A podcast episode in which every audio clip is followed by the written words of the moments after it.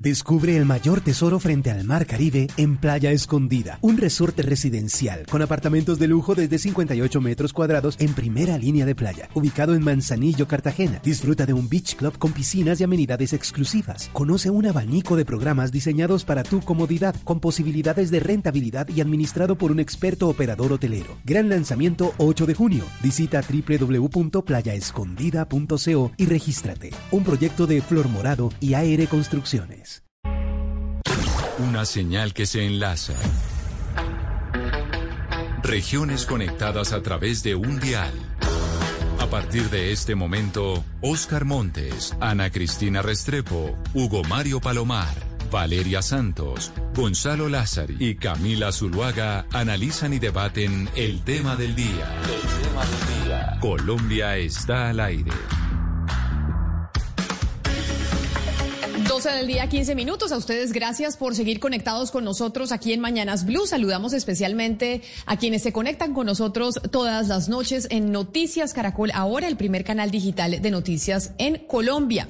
Gonzalo Lázari, ayer hubo un desafortunado, eh, una desafortunada declaración del presidente de Argentina, Alberto Fernández, que pues el mundo entero y principalmente los latinoamericanos quedaron como aterrados de lo que dijo el presidente argentino, que le tocó pedir disculpas. Pero escuchemos lo que dijo el presidente Alberto Fernández en unas declaraciones en Europa. Mexicanos salieron de los indios, los brasileros salieron de la selva, pero nosotros los argentinos llegamos de los barcos. Y eran barcos que venían de allí, de Europa. Y así construimos nuestra sociedad. Bueno, obviamente esto le tocó al eh, señor Fernández, además por el desconocimiento, entre otras, de los, de los pueblos aborígenes en Argentina, eh, le tocó pedir disculpas por estas declaraciones. No, que además en medio de los de la crisis que estamos enfrentando en estos momentos en, en todo el territorio, pues nos llamó la atención que el presidente argentino pudiera llegar a decir semejante cosa. Bueno, en medio de una visita del señor Pedro Sánchez a Argentina, ¿no? Y lo que dijo el presidente argentino es que le estaba citando a un escritor mexicano llamado Octavio Paz. Ya las reacciones nos han hecho esperar, mira, el presidente Jair Bolsonaro, mmm, respondiéndole a periodistas sobre lo que había dicho Alberto Fernández, dijo, para él no va a haber vacunas, ni tampoco para Venezuela. Y él dijo, esta es la clase de diálogo, esta es la clase de argumentos, de, de frases que dan sus eh, personajes ligados a la izquierda. Y dijo además Jair Bolsonaro, hay que recordar cuando Nicolás Maduro dijo que hablaba con un pájaro y que ese pájaro era Chávez. Pero mire, nosotros ayer, en medio del cubrimiento de las manifestaciones en Bogotá, de esa gran toma de las ciudades, entrevistamos a la gente que estaba en las calles y hubo un indígena Misak que no quiso dar eh, su nombre, pero que hablaba de la razón por las cuales estaban detrás del derribamiento, por ejemplo, o querían tumbar una estatua de Cristóbal Colón. Escuche lo que dijo ayer este, este indígena Misak que estaba en las calles de Bogotá. Pues nosotros nos estamos reivindicando como, como, como indígenas, porque desde hace mucho tiempo, él, hubo, hubo violaciones, hubo asesinatos, mmm, masacres, esclavitud, viol, violaron a, la, a nuestros ancestros, a nuestra gente. Porque, porque y nos, ah, y nos arrinconaron ya y pues nosotros ya estamos saliendo allá, ya no, ya no aguantamos más, queremos, queremos que nos reconozcan es eso eso es lo que pues lo que y pues también también venimos haciendo más marchas y todo eso en Cali y todo eso.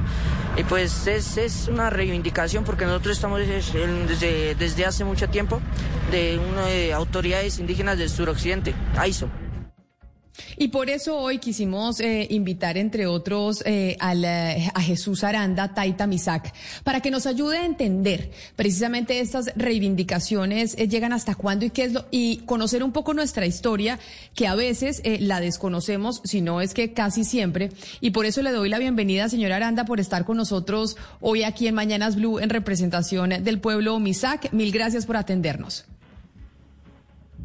Y muy buenas tardes, Camila. Muy buenas tardes a todos los periodistas de Blue Radio y a todos los oyentes eh, del país y del mundo entero.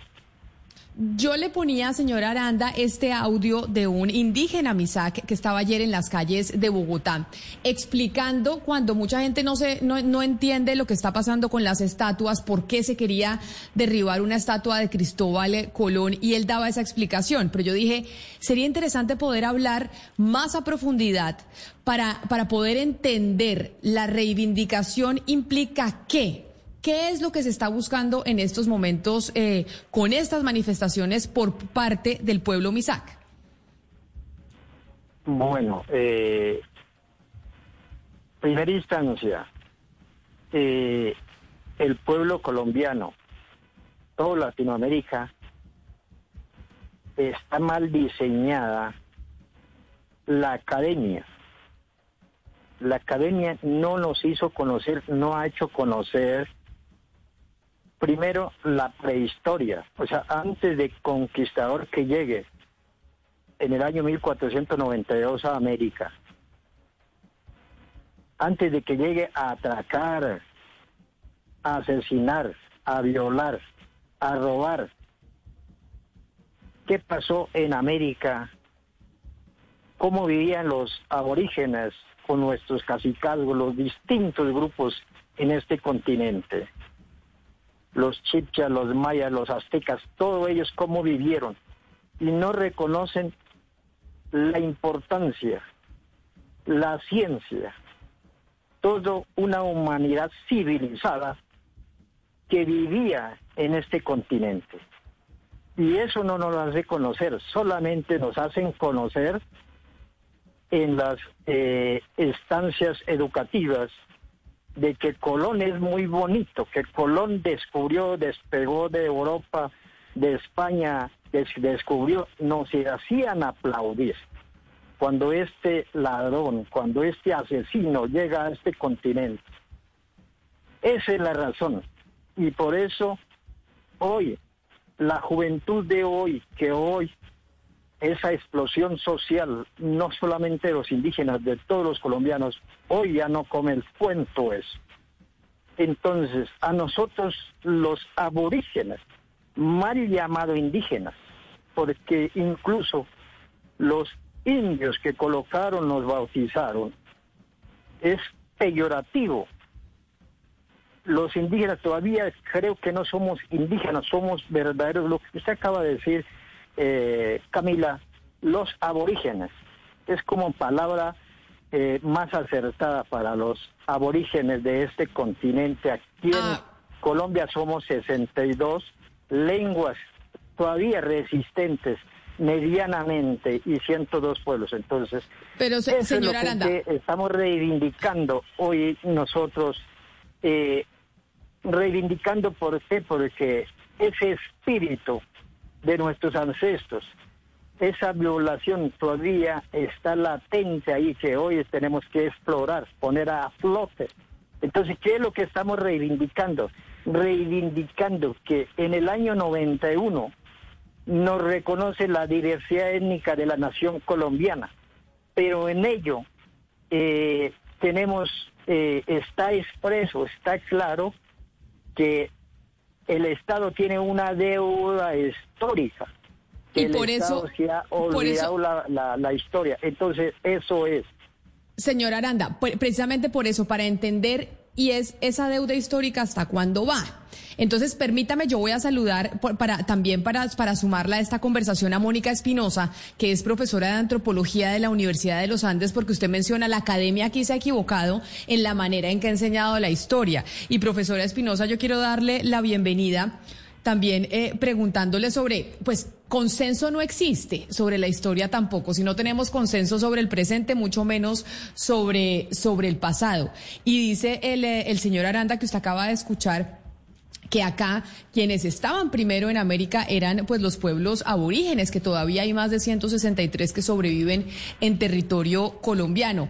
Pero existe también otra versión eh, de los hechos que dice, sí, existían los pueblos aborígenes, pero finalmente llegó una colonización y esto se fue mezclando absolutamente y en Colombia somos al final casi que totalmente mestizos. O sea, aquí no es que hayan unos que eran puros, otros que no, sino que acá ya somos una mezcla de absolutamente todo y no se puede diferenciar entre el aborigen y el mestizo, el que tiene de español y el que no tiene. Buenas, eh, buenas tardes, Camila. Y buenas tardes a todas las personas que están aquí. Por supuesto, buenas tardes, Taita. Qué alegría escucharlo y estar aquí compartiendo con ustedes. Eh, yo soy antropóloga, eso quiere decir que tengo una cercanía muy grande con la historia de los pueblos eh, originarios de Colombia. He dedicado mucho tiempo de mi vida a comprenderla mejor y si bien, como dice el Taita, hemos tenido un problema con la academia, las diferentes ramificaciones de la academia, por ejemplo, lo que se enseña en las escuelas y los colegios sobre nuestra historia. La antropología es una disciplina que se hermana mucho con las luchas de los pueblos indígenas. Entonces, en primer lugar, pues frente a la pregunta que, que está ahorita en el debate, ¿hasta dónde llega una deuda histórica? Yo creo que está mal formulada esa pregunta. Yo creo que hay que preguntarse es en qué consiste una deuda histórica, hasta dónde llega, no sé si sea lo adecuado, porque aquí estamos hablando de una serie de procesos históricos eh, en los que se han forjado unas relaciones muy desiguales de poder, en donde no solo sí los colombianos somos mezcla, somos muchos fruto de una mezcla, pero también hay unos pueblos originarios que se han mantenido a pesar de siglos eh, que, en los que se ha buscado o reducirlos o asimilarlos o integrarlos y muy pocas veces se ha buscado reconocerlos como conciudadanos de nuestro país, como personas que son parte de nuestra ciudadanía, parte de nuestra sociedad y que tienen además unas diferencias culturales con las cuales podrían contribuir a, enriquecer nuestros acervos culturales. Entonces, yo pienso que sí, evidentemente hay una deuda histórica con los pueblos eh, eh, aborígenes de las Américas, no solo en Colombia, sino en muchos países. El caso de Argentina ahorita con las declaraciones de Fernández es un caso que está allí, pero también pues en, en muchos otros países. Y creo que estos momentos de crisis con el COVID, con la pandemia, con la desigualdad social, han sido momentos en donde una de las grandes cosas que ha pasado es que por fin públicamente empezamos a reconocer el legado de los pueblos indígenas, que no solo es un legado en cuanto a sus conmovisiones, eh, sino también un legado en cuanto a sus prácticas eh, a diferentes niveles, sus relaciones muy distintas con el entorno, con eso que nosotros llamamos naturaleza. Entonces yo sí creo que en Colombia está en el orden del día entender en qué consistiría el reconocimiento eh, de los pueblos indígenas. Yo, gracias profesora. Y usted dice que es una mirada antropológica porque usted es antropóloga. Ahora quiero irme a la mirada del historiador y nos acompaña Juan Carlos Flores, que es historiador, exconcejal de Bogotá. Y yo, a pesar de que la profesora Esponeosa me dice, está mal formulada porque la deuda histórica no se acaba, pero hay que quienes preguntan, bueno, ¿cuántas generaciones ¿Cuántas generaciones más tendrán que responder por lo de los antepasados? ¿Cuánto tiempo? Se preguntan muchos, no solo en América Latina, sino en África. ¿Cuánto tiempo tiene que responder Europa por lo que pasó en África y esa división y el, y el saqueo que se hizo en África? ¿Hasta cuándo llega la deuda histórica? Y es y, y, y, qué debemos hacer en estos momentos que el, que el mismo Taita Jesús Aranda dice, nosotros acá queremos reivindicación y por eso estamos en las calles y por eso llegamos a Bogotá y por eso lo que pasó con la estatua de Cristóbal Colón. Camila. Lo escucho, doctor Flores, bienvenido. ¿Cómo le va, Camila? Bueno, en primer lugar, eh, la saludo, saludo a todo su equipo les agradezco por permitirme usar este teléfono fijo que ha dormido el sueño de los justos años, entonces sonó y eso causó gran conmoción en esta casa. saludo a Jesús María, un placer conversar acá con usted y a Mónica también, un placer Mónica conversar acá con, con usted. Bien, eh, voy a iniciar, si me lo permite, desde lo que parece una anécdota. todos nosotros fuimos criados con la idea de el, poder inmenso del bilingüismo. ¿cierto? Nuestros papás, nuestros abuelos, nuestros bisabuelos siempre pensaron en cómo educar a sus hijos en el bilingüismo. Y siempre se hablaba del bilingüismo con relación a otro idioma europeo, ¿cierto? Bilingüismo con el inglés, con el francés, mucho menos, un poquito menos el alemán y, un poquito menos, digamos, el italiano, para recordar cuatro colegios eh, bilingües de Bogotá. Y sorprendentemente, nunca mencionábamos el auténtico bilingüismo que tenemos en Colombia. Jesús María es bilingüe, ¿sí? Habla perfectamente su idioma de cuna y el otro idioma, el castellano. Es, tiene bilingüismo perfecto, ¿sí? pocas personas que estudian un segundo idioma en Colombia tienen ese bilingüismo perfecto. Colombia es un país bilingüe, pero no bilingüe con relación al inglés o al francés, al alemán o al italiano, sino bilingüe con relación a las lenguas aborígenes. Camila, un dato eh, que Mónica conoce muy bien, súper apasionante. Colombia es uno de los pocos lugares de la Tierra donde existe una cosa que se llama la exogamia lingüística que le permite a la gente hablar cinco o seis idiomas perfectamente, en perfecto bilingüismo. Cinco o seis idiomas. Eso ocurre en la zona de la Orinoquía. Por desgracia, Mónica me corregirá, la primera persona que estudió eso no fue uno de nosotros, fue una, si mal no recuerdo, una inglesa, ya, ya, ya, ya, una inglesa que elaboró un texto absolutamente maravilloso. Eh, y voy a dar otro dato, Camila, porque creo que esto es importante para introducir un elemento y seguir la conversación. Mm, mientras escuchaba sus preguntas a Jesús María y a Mónica, me puse a pensar cuántas de las personas que yo conozco eh, están en estos momentos estudiando una lengua aborigen. La están estudiando en estos momentos. Y mire usted, y me siento avergonzado de decirlo, en primer lugar por mí mismo.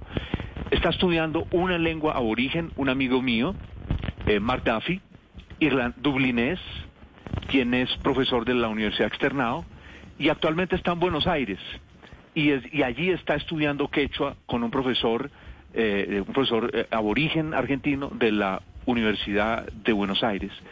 Entonces, yo, yo siento que esta pregunta que usted plantea es una pregunta tremendamente desafiante hoy para la gran mayoría de las sociedades, porque el pasado puede no cerrarse durante tiempos inmemoriales. Dos datos, Camila. Eh, la semana pasada el gobierno alemán, el presidente alemán, reconoció el genocidio alemán en Zanzíbar hace un siglo. Mm. El genocidio alemán en Zanzíbar, que fue una colonia de Inglaterra. Pero no, escúcheme, de Alemania. Y fue por muy breve tiempo. Entonces, fíjese usted todo lo que puede transportarse en el tiempo, una sensación de agravio y lo duro que es reconocer el que una, una sociedad ha agraviado profundamente eh, eh, a otra. Y un caso mucho más cercano a nosotros. Camila, piense cuánto lleva España discutiendo todo el tema de la, del, del franquismo que ha revivido en estos últimos 10, 15 años tremendamente en España. Piensa usted la sacada de los restos eh, del, famoso Valle de los Caídos, la exigencia a la familia Franco que devolviera una, una propiedad histórica, eh, Los Pasos, que fue la, casa de una eh, extraordinaria escritoria española del siglo XIX-XX, Emilia Pardo Bazán.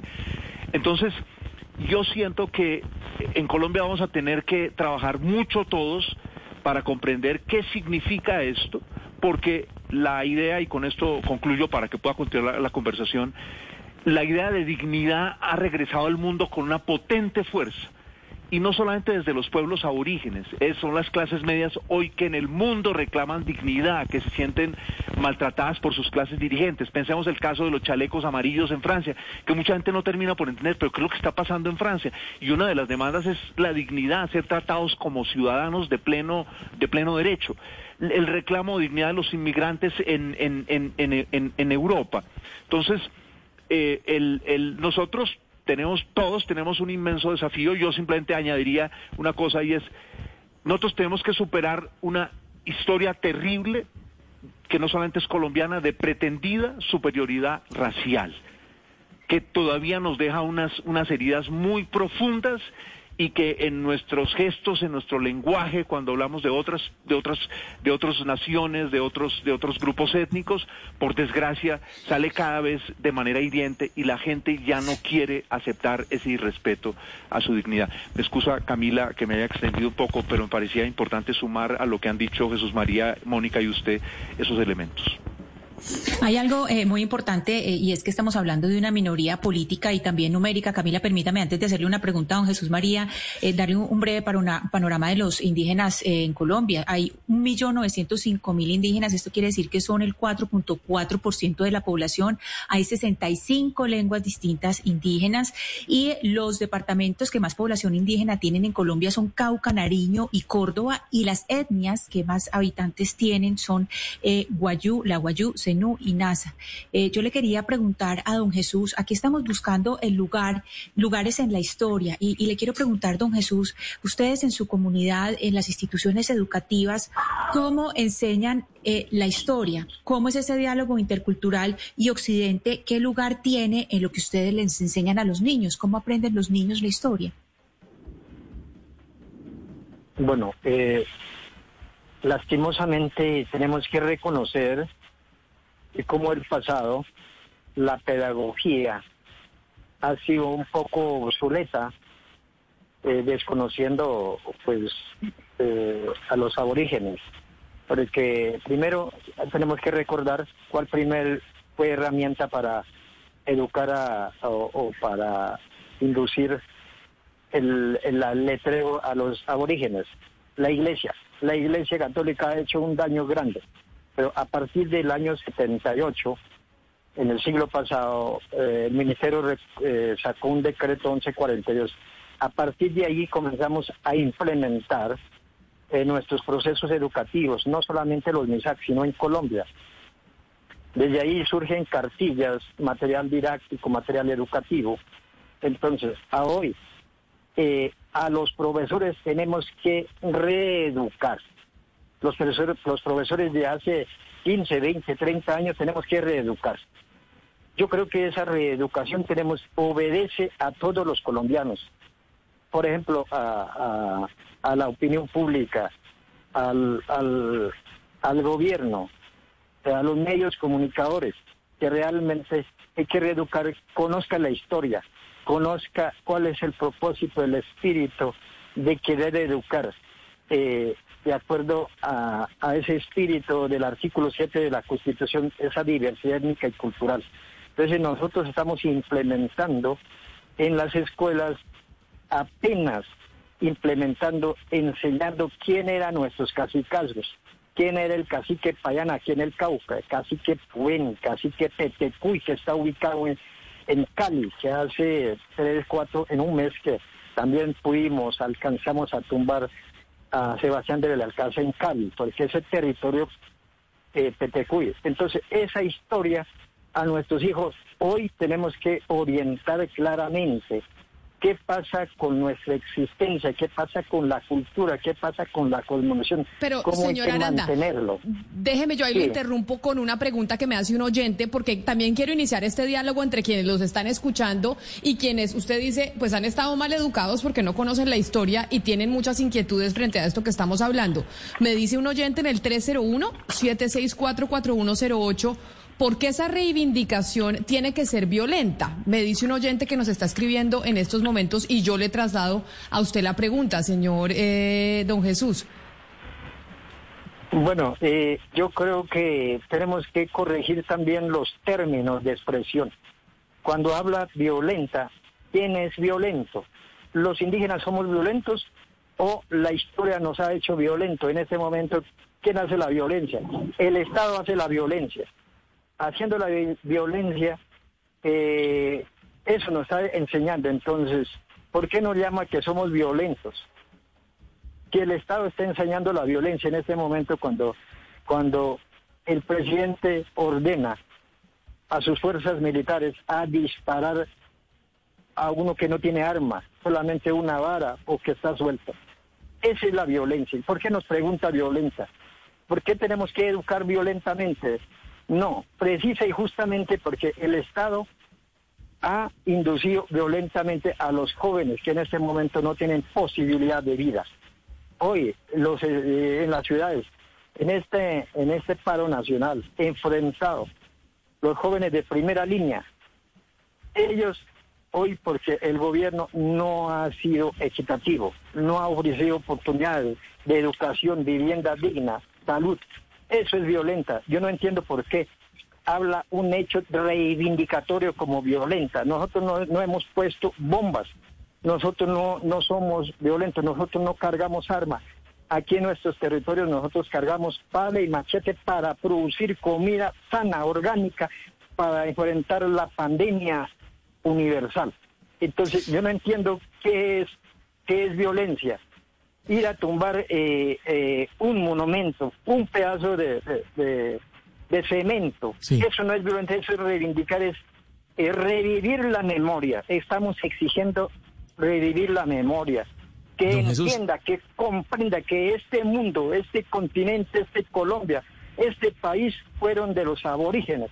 Hoy tú hablaste, eh, Camila, la, diversidad, o sea que todos somos una mezcla, es cierto, es una mezcla, pero dentro de esa mezcla entre dos lenguas, lo poquito que hemos eh, quedado, porque éramos, éramos 360 lenguas, de esos 360 lenguas hoy somos 60. Entonces, ¿cuál es la violencia? la violencia es que no quiere reconocer, que no entiende la constitución. Entonces, eh, yo de esa manera respondo. Entonces, nosotros creemos que dignamente estamos luchando, dignamente estamos reivindicando tanto los procesos educativos, estamos contribuyendo a este país la paz que tanto se necesita. Entonces, no entiendo cuál es la violencia. La violencia es que cuando, cuando cargan fusiles, cuando cogen bombas, cuando atropella al otro, y, cuando tumbamos eh, un monumento, cuando no queremos ver, no queremos tener más un asesino, unas figuras, unas simbologías aquí de figuras, a tanto que nos acabaron a pueblos y pueblos enteros en este continente y en este Colombia. Pero entonces, don Jesús, le pregunto cuál es el plan de los MISAC en, ese sentido. Eh, ya derribaron la estatua de Belalcázar en Popayán, también la de Cali. Ayer intentaron derribar la estatua de Colón en Bogotá van, a seguir tumbando estatuas por todo el país y también quiero preguntarle qué, qué, qué se debería hacer entonces con teatros, aeropuertos, eh, colegios que llevan nombres de, de estos conquistadores españoles. ¿Deberían renombrarse también? Ojalá que si, si el Estado, los eh, gobiernos entiendan, eh, reconozca la historia, revivan la historia. Si reviven la historia, reconoce el pasado, creo que no es necesario eh, colocar, tener al lado a estos asesinos. No es solamente responsabilidad de nosotros, es responsabilidad del Estado cuando conozca bien la historia, sepa conocer la historia. Por eso estoy invitando, primero reeduquemos. Invito desde yo a ustedes como periodistas, como académicos, a todo mundo, reeduquemos. ¿Por qué se llama Colombia? ¿Por qué se llama Colombia? Por qué existimos los pueblos, distintos pueblos indígenas en Colombia. Entonces, a eso obedece. Entonces, yo creo que hay cosas, hay cosas eh, que debe acabarse, debe acabarse. Y tiene que reivindicarse. Y en esa reivindicación es la que tiene que entender esa deuda histórica que nunca se va a resarcir completamente, porque lo peor de los casos es que a los aborígenes arrinconaron, la colonización arrinconaron. Entonces, entienda que estamos, esta movilización nacional es una reivindicatoria de, eh, de, ¿qué les digo? Estamos reivindicando eh, que es una descolonización. Pero, pero mire, todo el mundo no ha entendido la descolonización que en este momento está exigiendo en todos los sentidos, en los procesos educativos, en los culturales de historia. Estamos en esa etapa de descolonización. A eso hay que proceder el Estado. Yo quiero preguntarle a la profesora Espinosa, porque evidentemente pues sí hay un carácter político en la destrucción pues de estos monumentos, pero uno no sabe esto, digamos, cómo puede terminar, y menos cuando parece que el fin último se está convirtiendo en la destrucción, porque no avanzamos en ningún otro campo hacia procesos de reconciliación en la educación o en el diálogo, etcétera. Entonces, ¿cómo aceptar que este método de destrucción va a llegar a ser el fin último y hasta dónde puede llegar esto, porque al final entonces habría que acabar con las pirámides en Egipto, con el Panteón, con todo, porque fueron construidas por esclavos. Es decir, hasta dónde hay que permitir como sociedad o tolerar como sociedad que esto no solamente se vuelva un medio, sino un fin, el último, es destruir todos los monumentos. Bueno, a mí, eh, ¿tengo la palabra? Profesora Flores, adelante. Eh, bueno, mira, la pregunta ha sido muy insistente con relación a cuándo las deudas caducan y cómo un medio, lo que acaba de plantear Valeria, se puede convertir profesora, en un profesora, yo le voy a pedir un favor porque es que si no nos vamos a escuchar muy mal, que le que le que apague el volumen de su computador, que es donde la estamos viendo, mientras usted apaga el, el volumen me avisa. Juan Carlos creo que quería decir algo a propósito de lo que decía don Eh, Jesús Aranda. O, o Mónica ya arregló su, su audio. Ya, ya, ya está listo porque es que eh, sí, me gustaría a- cerrar aquí. adelante, claro que ¿Me sí. escuchan? Sí, señora, perfectamente. mira, eh, las deudas caducan en el momento en que damos pasos firmes al reconocimiento, la reparación, la revaloración de todas aquellas sensaciones de agravio que han tenido los pueblos, como lo decía eh, eh, Juan. Entonces aquí es muy importante entender que ese, ese proceso de reparación, ese proceso de revalorización, ese proceso de reconocimiento tiene que darse. No es tanto de hasta cuándo y cómo, o que digamos por esa misma vía todo lo que construyeron a través de la esclavitud pues se va a derribar. Yo creo que ahí hay un, un desenfoque muy problemático y que es parte también de una idea muy problemática sobre la democracia. La democracia no consiste en si hay una minoría, entonces esa minoría debe tener menos voz o una voz más reducida y hay una mayoría que entonces tiene la voz y tiene, digamos, mayor verdad. No, la democracia consiste también en aprender sobre el bien común y en entender cómo construimos con ciudadanía en este país. Entonces yo creo que esa deuda histórica, ese proceso de descolonización del que habla el Taitaranda, que además, como le digo, no es un proceso que se da solo en Colombia, se ha dado en muchas partes del mundo en diferentes momentos, es un proceso que también invita a pensarnos mejor en lo que somos. El, el Taita lo propone como un proceso de reeducar. Eh, Juana abrió con algo muy lindo, muy importante, por ejemplo, sobre los referentes del bilingüismo.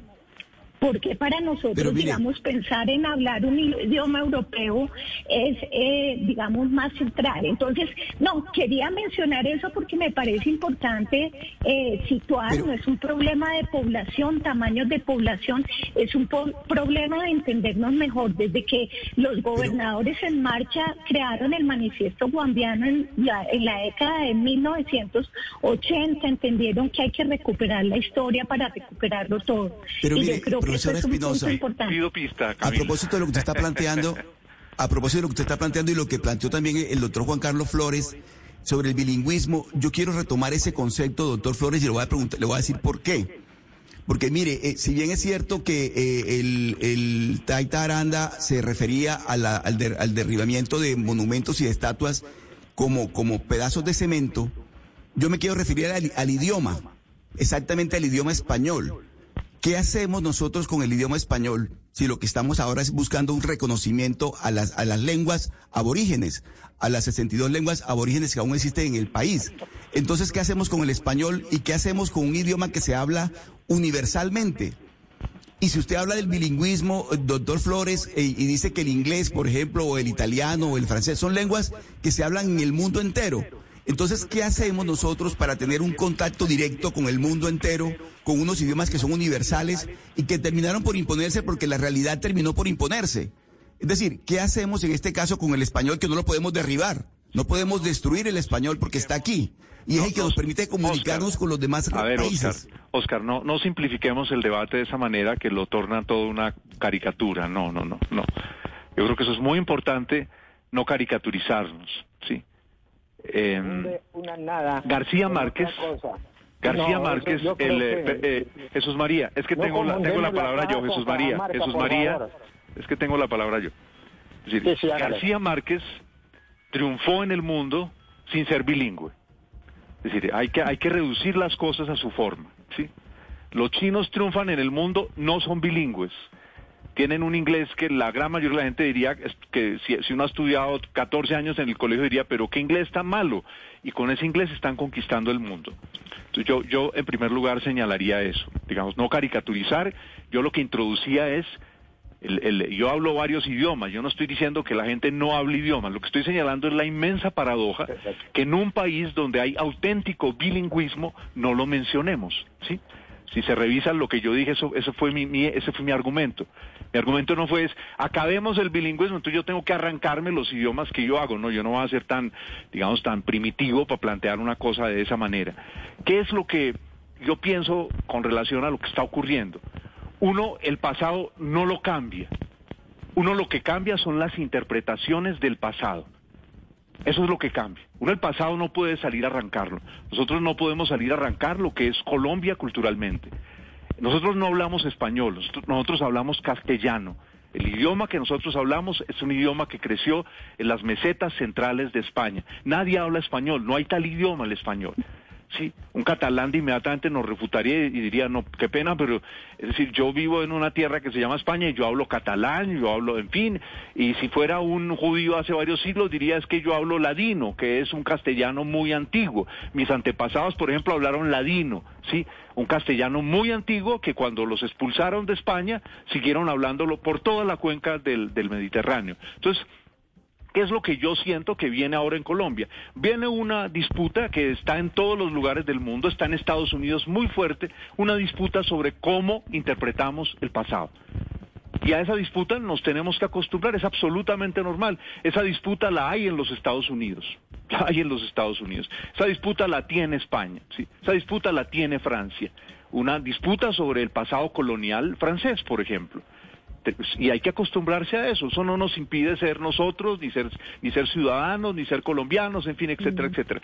Donde tengo yo una visión que seguramente no todos compartirán es, yo no creo que uno supere el pasado tumbando vestigios del pasado. En Europa se conservan como museos los campos de concentración nazi. ¿Por qué No, no, se pero- los pero, conserva doctor como Flores, museos? perdóneme, doctor Flores, Para- perdóneme un segundo, yo doctor termino, Flores. Oscar. Yo no lo interrumpí a usted, entonces permítame, yo termino. ¿sí? Entonces, en Europa se conservan los campos de concentración, no se los destruyen. ¿Por qué? Porque se quiere recordar. Yo estoy en desacuerdo con que se tumben los monumentos. Pues, ¿por qué estoy en desacuerdo? Porque sirven para recordar, sirven para que la disputa sobre el pasado siga viva. Y entonces habrá quienes dirán, como dice Jesús María, con, con razones muy potentes, este es un pasado de opresión pero el monumento permite que eso siga vivo. No vamos a cambiar el pasado tumbando monumentos, lo que necesitamos es cambiar el presente para que hacia el futuro no haya ninguna pretensión mire, de mire, predominio racial en Colombia. Pero mire, doctor Flores, usted, yo, hice- yo tomé el ejemplo del bilingüismo y me refería al idioma, al castellano eh, concretamente, no para carica- caricaturizar ningún el, el debate, ni mucho menos. Simplemente para buscar una propuesta concreta de parte suya, por ejemplo, ¿qué hacer en este caso? Es decir, promovemos en las escuelas colombianas regionalmente, en el Cauca, el- el- el- la, la lengua de, de los indígenas, de los aborígenes del Cauca, en la región Caribe, el lenguaje de los Caribe. Es decir, ¿cuál es la propuesta para que este bilingüismo del que usted nos está hablando eh, tenga el concepto mucho más nuestro y no el concepto del bilingüismo eh, extranjero? A eso me refería yo y no estaba caricaturizando ni mucho En la menos costa el norte existe ya todo un sistema bilingüe que es el sistema guayú-castellano. Eso es un completo bilingüismo, guayú-castellano. Y está en el sistema educativo de La Guajira. Lo que era sorprendente es que eso no lo conociera buena parte del país.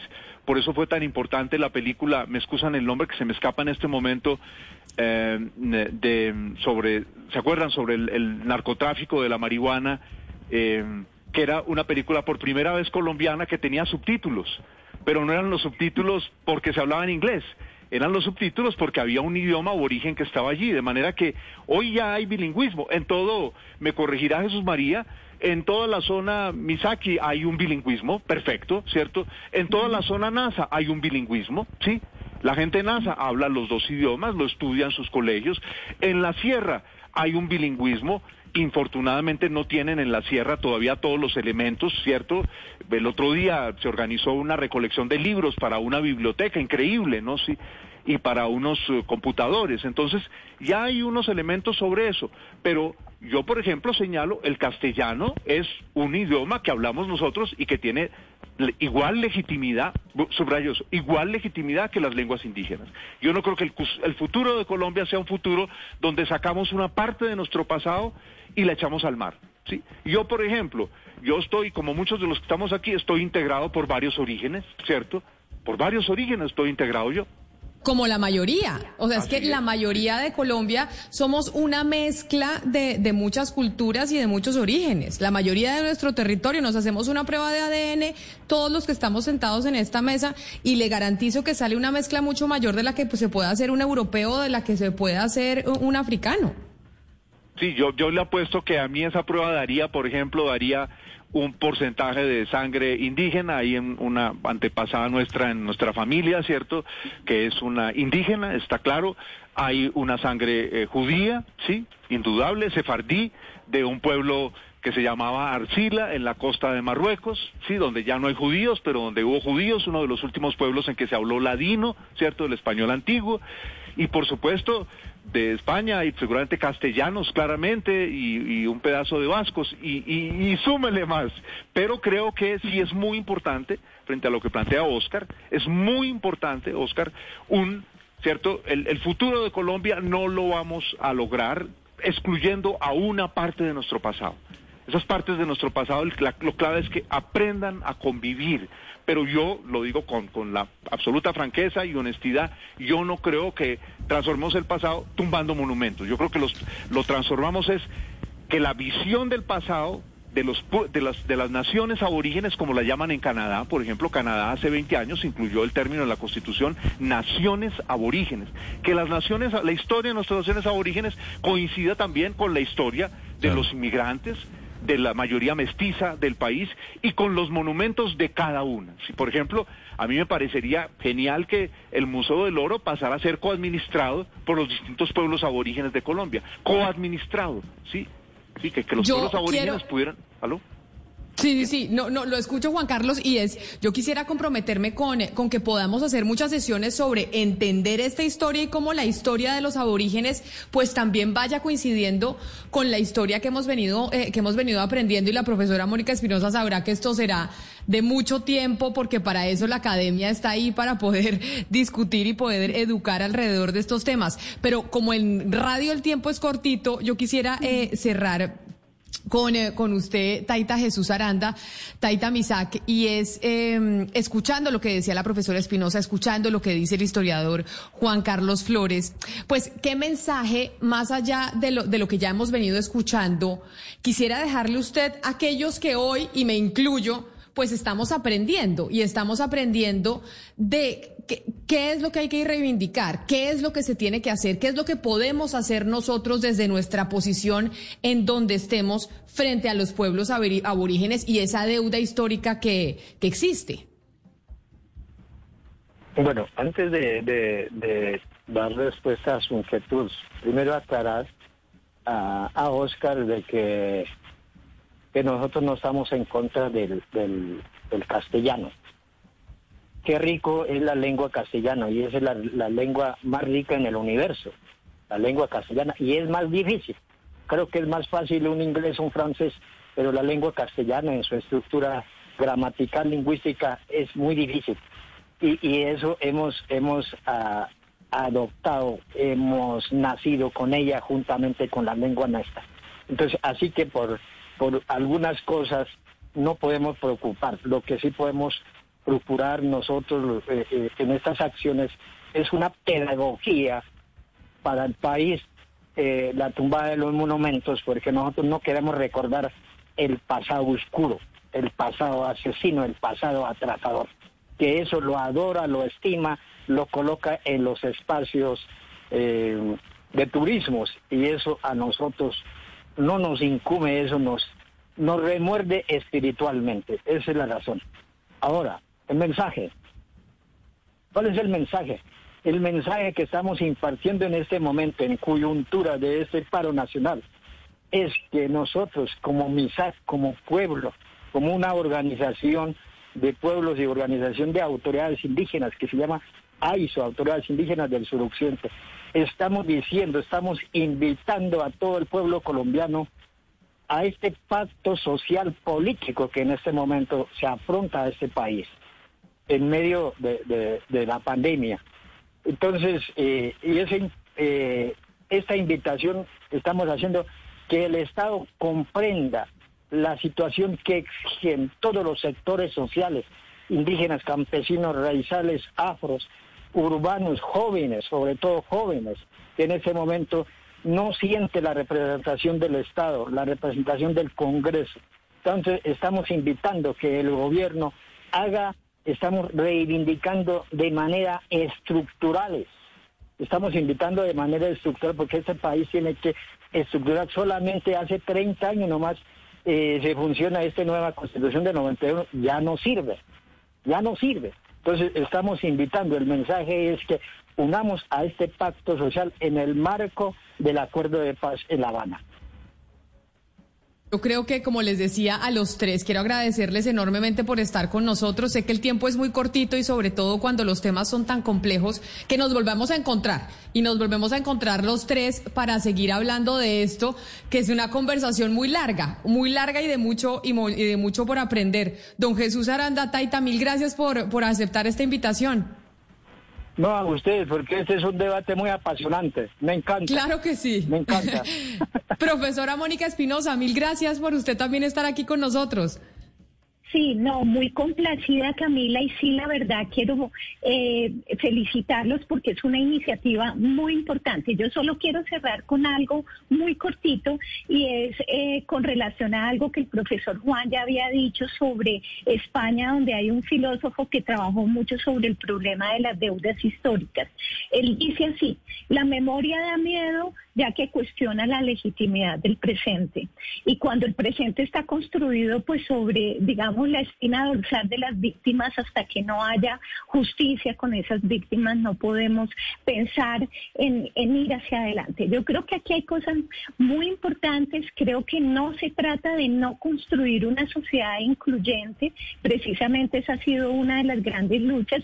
Y creo que podemos seguir hablando mucho sobre lo que, más bien sobre lo que eso significa. Ya la constitución del 91 nos dio herramientas y creo que este es un momento histórico muy importante que estamos viviendo en Colombia para volver a entender las luchas del suroccidente andino, las luchas de AISO y quiero saludar entonces muy especialmente a, los hermanos Misaca, al señor Aranda. Ha sido un placer y por supuesto a ustedes como periodistas que están buscando entender todo esto mejor. Gracias. Carlos Flores, también gracias por haber estado aquí con nosotros, a ustedes por haberse conectado a través eh, de Mañanas Blue. Ya llegan nuestros compañeros de Meridiano. Esta era otra de nuestras conversaciones para salir de la crisis, porque la única manera en la que vamos a salir de la crisis es precisamente sentándonos a conversar y escuchando distintos puntos de vista. Nuestros micrófonos han estado abiertos. Creemos que la solución a los problemas está en el diálogo, en el debate de ideas para lograr un consenso. A lo largo de estos días ha sido la misión, un encuentro para escucharnos en medio de la polarización. En Mañanas Blue, cuando Colombia está al aire, estamos convencidos que las conversaciones nos ayudarán a salir de la crisis.